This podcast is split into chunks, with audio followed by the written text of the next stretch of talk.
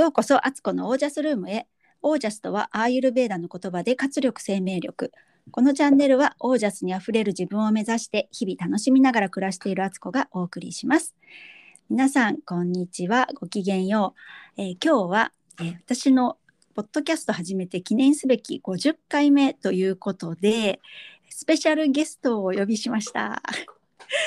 パチパチパチパチえーと今日は、えー、と私が本当このポッドキャストを始めるきっかけともなった方勝手に一方的に影響を受けて私がポッドキャスト始めたんですけど、えーママが自分を自分を取り戻すラジオという番組をされている杉部さんです。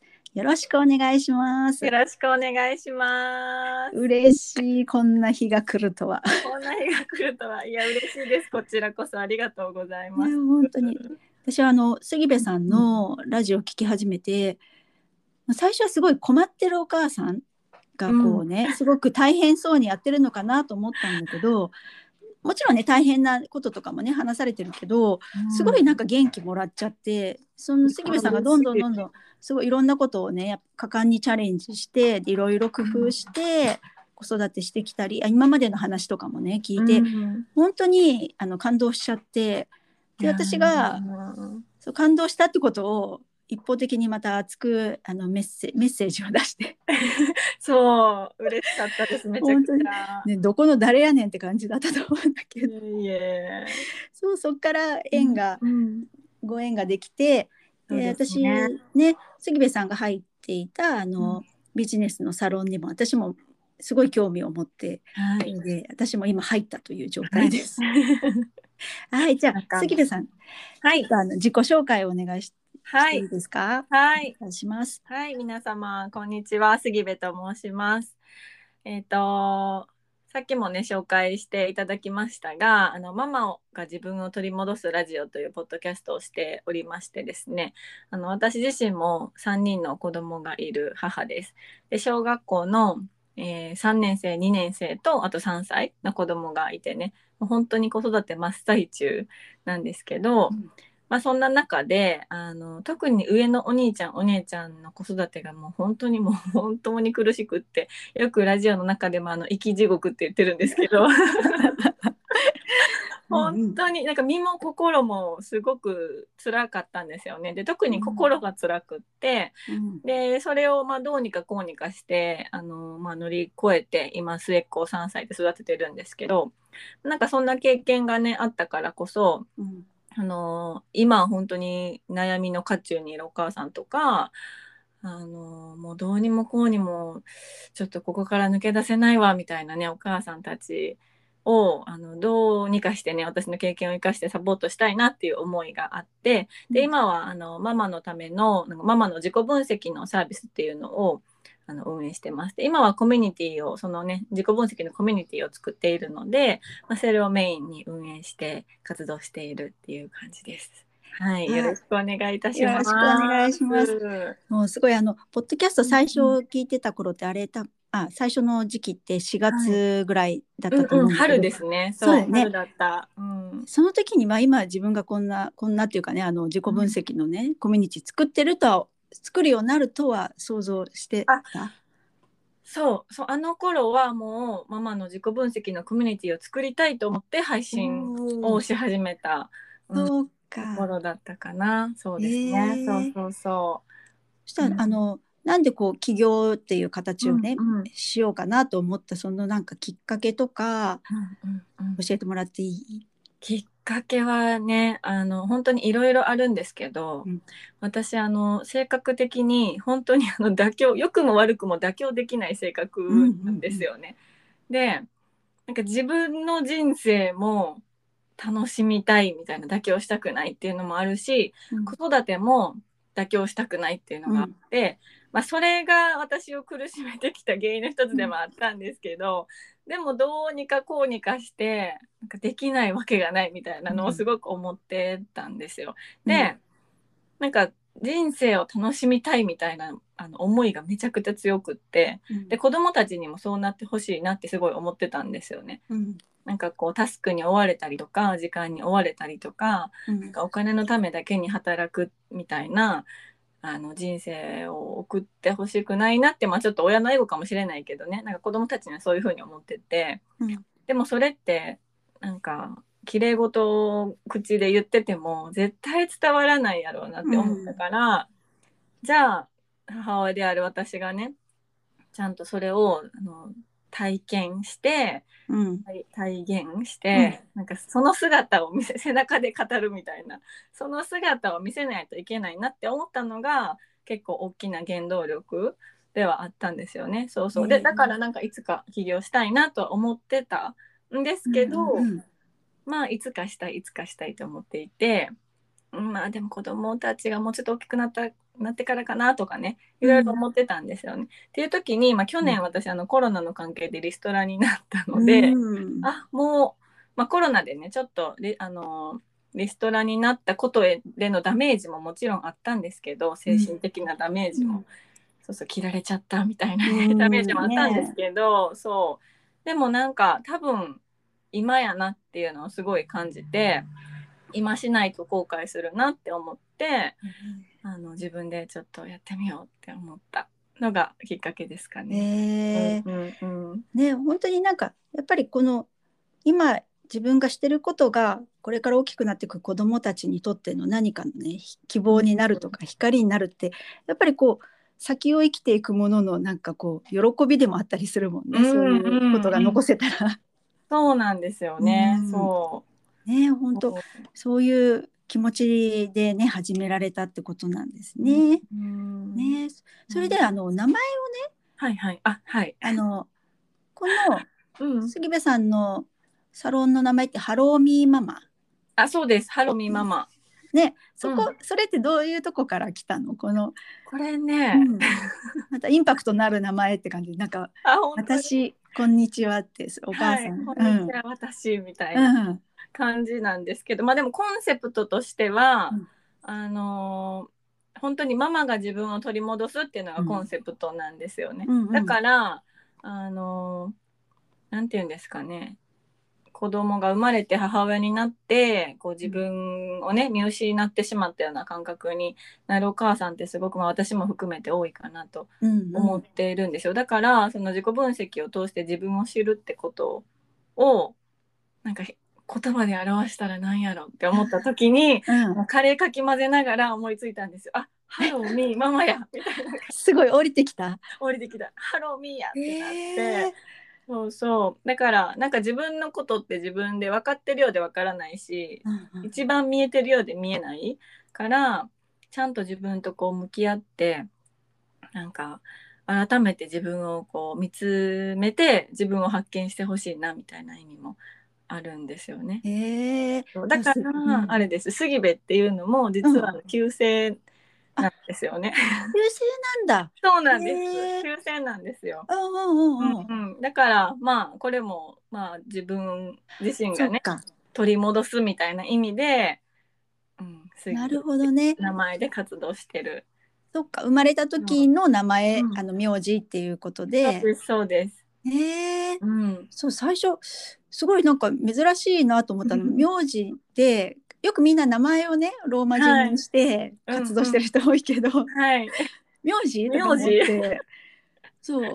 それかなんか杉杉子とかわかんないけど名前が杉子とかでさで杉部とか呼ばれてますとかってそういう感じで言ってる旧のかな。姓なんですよ。えそうだったんだ。う。ん、へえでこの名前で今後も活動していこうっていう。あ、そうですそうです。これもなんか、私のうんその結婚する前の友達は、みんな杉部杉部って呼んでくれてて。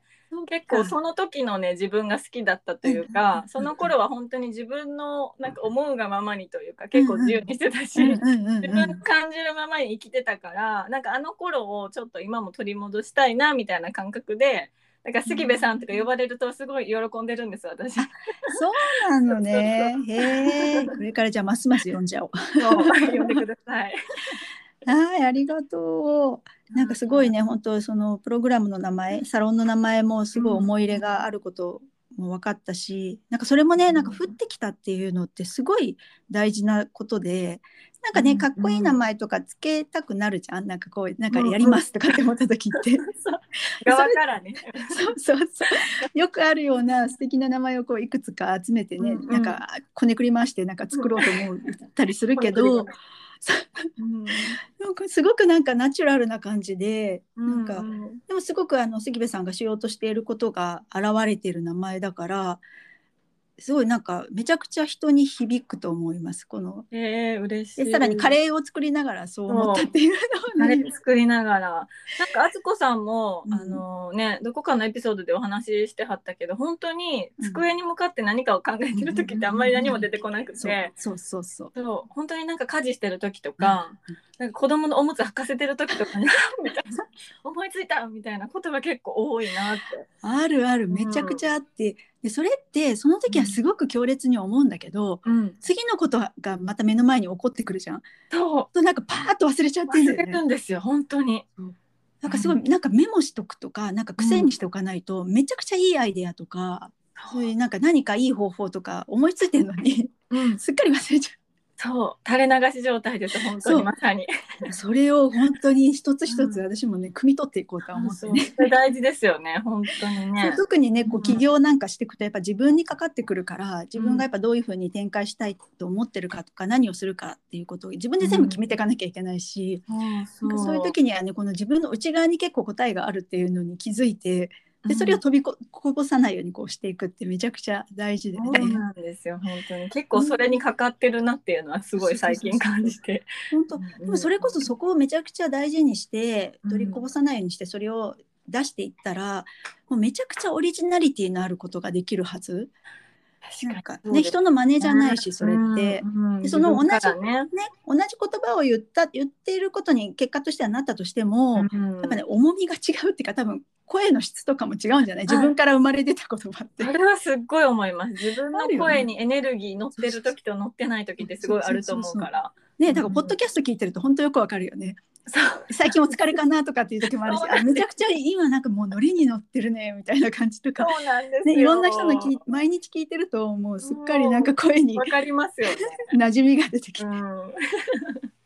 だよね。うん。はいありがとう。でそのまさしくねうんポッドキャストについて聞きたいんだけど、はい。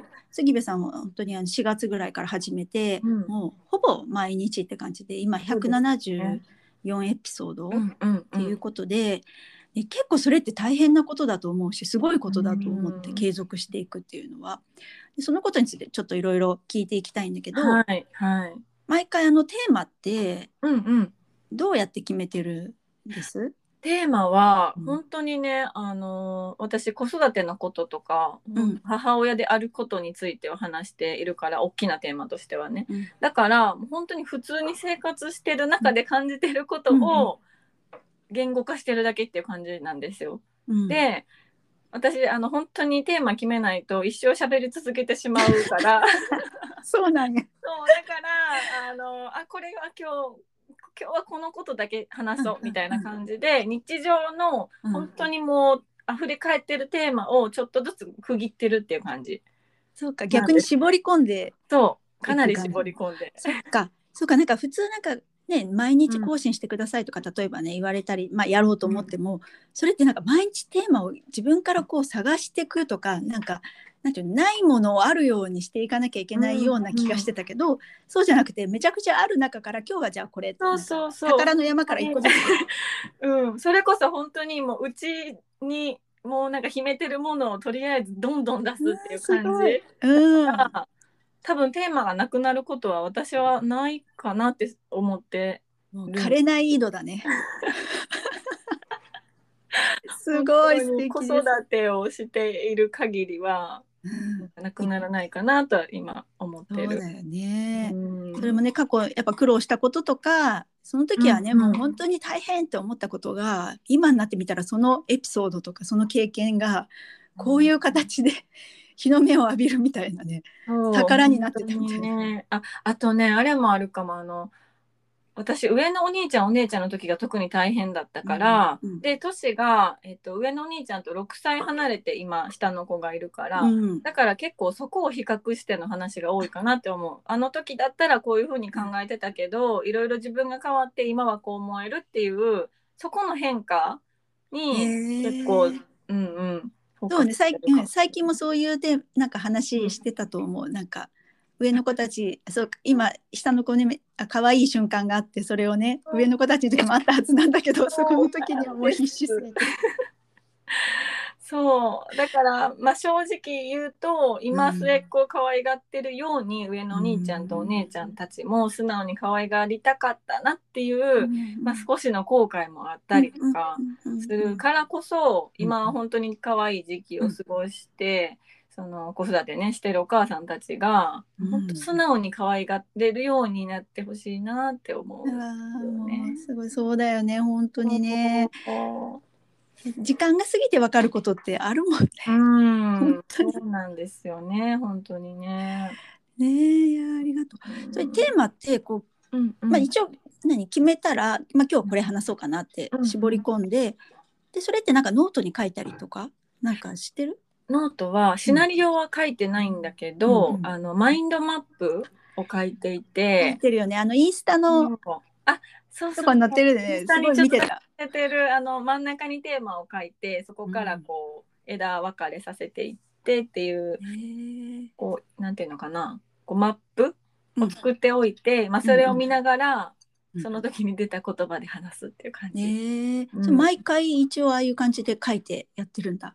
ほぼ毎回書いてるかな。すごい。そうじゃないとじゃないんですよ。じゃないと、私ほんと3時間とか喋り続けちゃうから。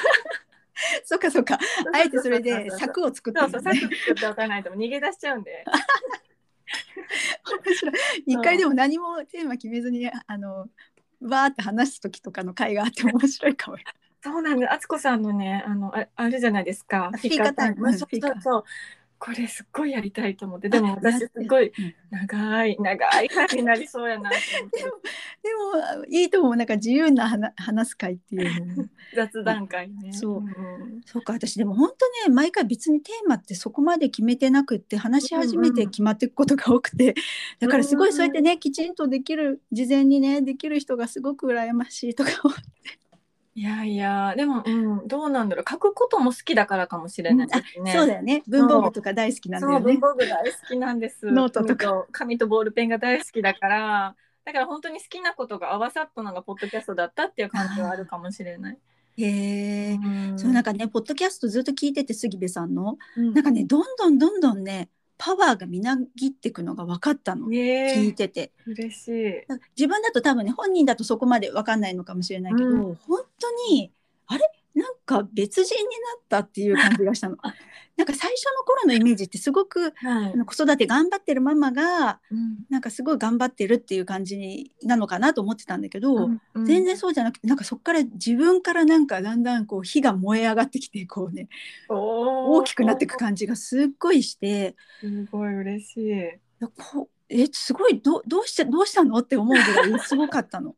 途中のねあれ何ヶ月ぐらいのところかな、私一気に聞いたのでもう毎日ずっともう聞きっぱなしで1週間ぐらいで聞き切ったんだよね。その100何話ぐらいすごいですよね。もう100超えてたのに。ちょっと倍速で聞いてたんだけど。だからいつものイントロがね普通に聞くとすごい変に感じちゃうの、いつもはタッタンタッタッタンって 私の中で始まってるから。早いんですね。めちゃくちゃ早いの。そうママが自分を取り戻すラジオみたいな感じで私あの話すのすごい遅いからもうなんやったら1.8倍ぐらいで聞いてもらってもいいんじゃないかなって思う その倍速で聞いてあの追いついたんだけど、うん、でも本当にあなんかすごいこのまますごいと思ったんだよねその時に聞いてて。途中の何ヶ月ぐらいのね、最初の頃は、うん、その自分自分の声もすごく好きじゃなかったし自分のそう,、ん、そう私これ敦子さんのエピソードでね飲みの話あったじゃないですか、飲みに、ね、段ボールで蓋したら飛べないっていうような、うん、なんかずっとその感覚だったのかもしれないなって思ってたんですよね。ずっと蓋をして自分に蓋をして生きてきてて。で自分の思いとかをこうまさかこんな公の電波を使ってね、うん、発信するっていうことが 発信はしてたんだけれども最初の頃はやっぱりまだまだ抵抗があって、うん、勇気を出して一個一個投稿してたっていうのはちょっとあるかもしれなくって。ああそうだったんだ。うんうんうん。でも途中からやっぱりその伝えたいことは伝えないといけないなとか、うん別に伝えたからといってなんかそれでアンチが来るほど、いやいや自分有名人じゃないしなとかねなんかいろんなそのせめぎ合いみたいなのがあって、うんうん。そうそう。でどんどんどんどん伝えたいことを伝えているうちにこうやって敦子さんとかね、うん。あのメッセージもらえるようになったりとか。うん。なんかすごく価値観が合う人とかコアな部分が似てる人と出会えるようになったから、うん。何を怖がってたんだ私はって あの振り返るとねすごい思うんですけど、うん。本当なんか自己開示をするとうん、逆に本当に自分この自分がこの私みたいな人に興味を持つ人とか同じような共通点がある人とかが、やっぱりこう集まりやすいんだよね。でそれ以外のうん。本当に真逆のタイプの人とかは、うん。逆に近寄ってこないっていうことがすごくある、うん。ね。だから自己開示ってめちゃくちゃ大事だなとはう思う。ん。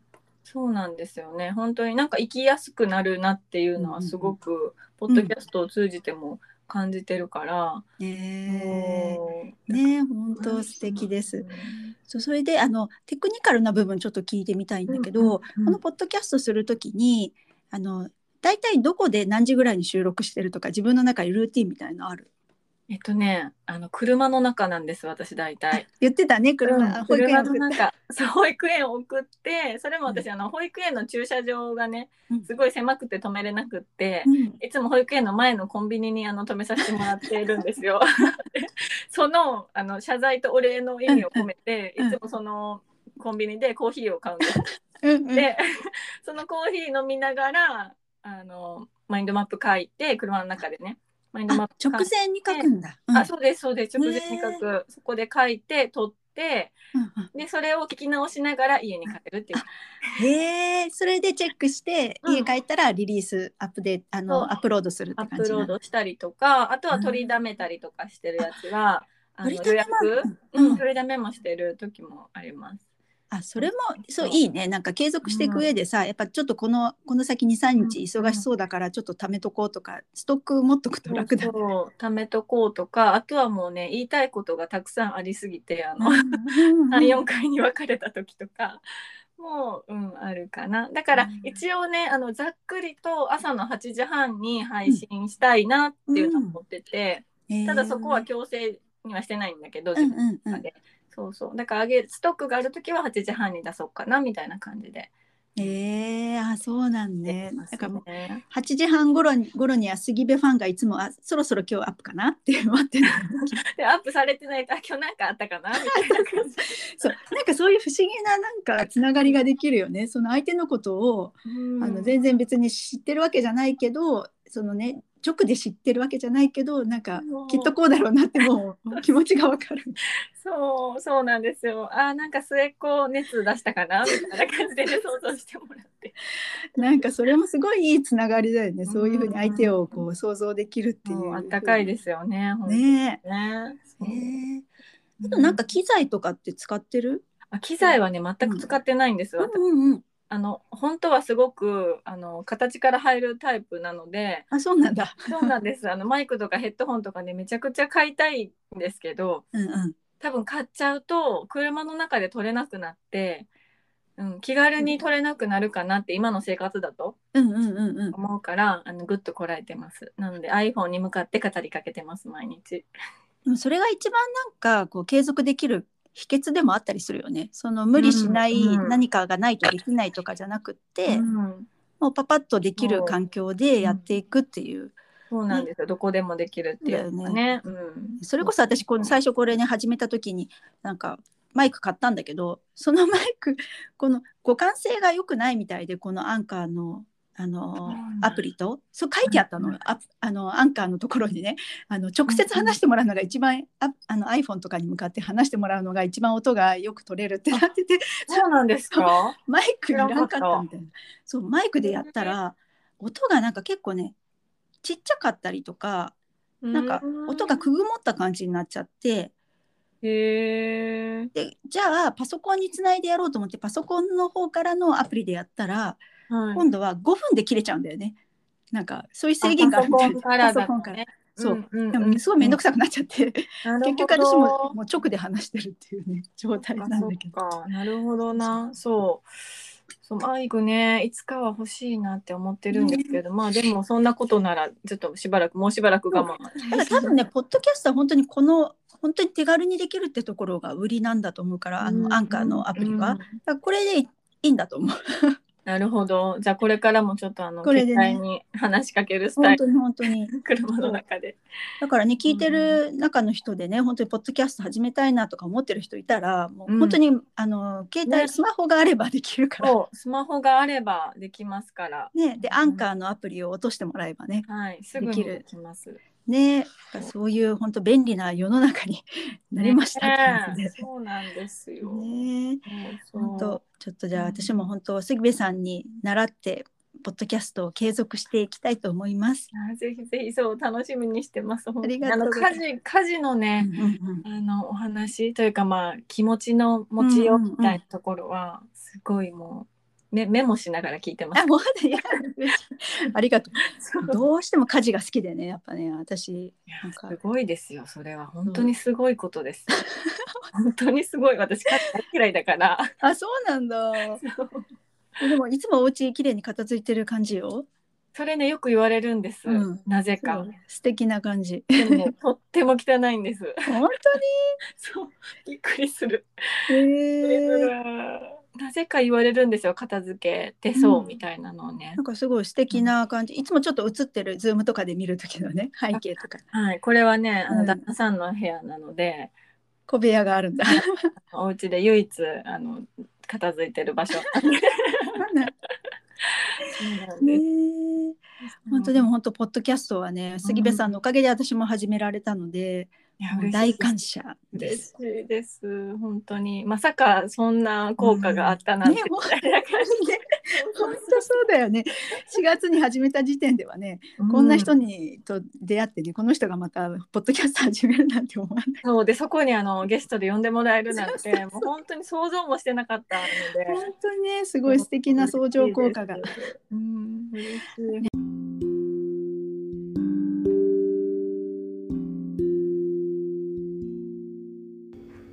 はい、ということで、えー今日はここまでです。えー後編は明日に続きます、えー今日もお聴きくださり本当にありがとうございます。皆さんの生活にオージャスがあふれますように。それでは、オージャスコラボ